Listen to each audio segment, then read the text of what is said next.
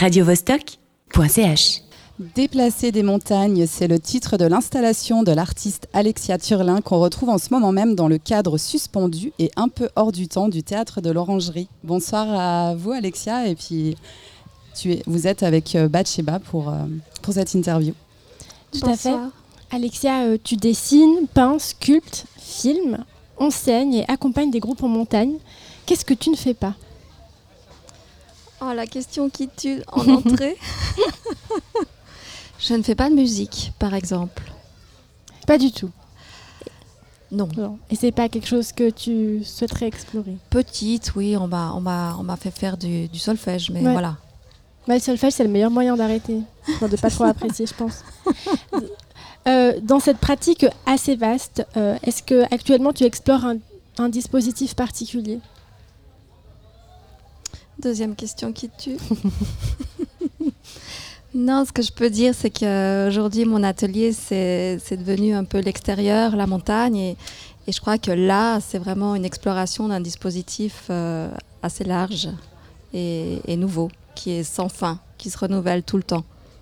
Est-ce que c'est le confinement qui t'a amené à, à, prendre cette À sortir Oui, enfin, à, explorer en tout cas, euh, à creuser davantage euh, le confinement m'a plutôt poussé à, rester, à revenir à l'intérieur, dans un paysage intérieur plutôt qu'extérieur. Je trouvais que, euh, voilà, pour la petite histoire, j'ai fait mon confinement plutôt en ville. Je trouvais mhm. que la ville était redevenue un peu euh, vivable, si j'ose dire. Qu'il y avait beaucoup moins de monde, qu'on s'est beaucoup promené avec des, des voisins, des amis, et on a redécouvert le paysage de la ville. Donc, voilà, en gros. Donc mm. euh, je dois peut-être euh, au confinement euh, un retour vers un paysage intérieur, pas extérieur. Et on le disait en introduction, donc, que tu as créé cette installation qu'on peut voir ici au théâtre de l'Orangerie. Donc cette œuvre une, moi je la décrirais comme une toile monumentale d'à peu près 15 mètres de long et 5 mètres de haut, posée sur le bâtiment du théâtre. donc on peut retrouver ici. Et donc on retrouve une esquisse de montagne qu'on pourrait imaginer être le Jura ou les Alpes derrière le bâtiment. Le Jura, vraiment? Non, mais en géographie, je sais pas. Plutôt les Alpes, effectivement. Mais euh, comment, toi, est-ce que tu raconterais cette œuvre à nos auditorices Comment je la raconterais à qui? Aux auditeurs, aux auditrices. Alors déjà, je dois remercier Frédéric Jarabot du théâtre de l'Orangerie qui nous a permis d'installer cette euh, toile monumentale, comme tu mhm. dis, qui est divisée en cinq pièces et qui est parti en fait d'un dessin à 4 sur un bout de papier et au bic. Et ensuite, on l'a fait hum, donc imprimer et installer et je, je l'ai retouché sur place une fois qu'elle était installée en faisant attention de ne pas toucher le bâtiment et, voilà. Voilà une manière de dire euh, euh, à quoi elle ressemblerait. Donc des montagnes, des sommets plutôt très alpins Un peu enneigé, neige éternelle. Ça fond, il y a des taches et je dirais que les coulures pourraient ressembler à, à ce qu'on vit aujourd'hui avec la fonte des glaces un peu accélérée. En tout cas, des glaciers et, de ces montagnes qui, qui dégoulinent finalement. C'est un peu l'histoire d'aujourd'hui en géologie.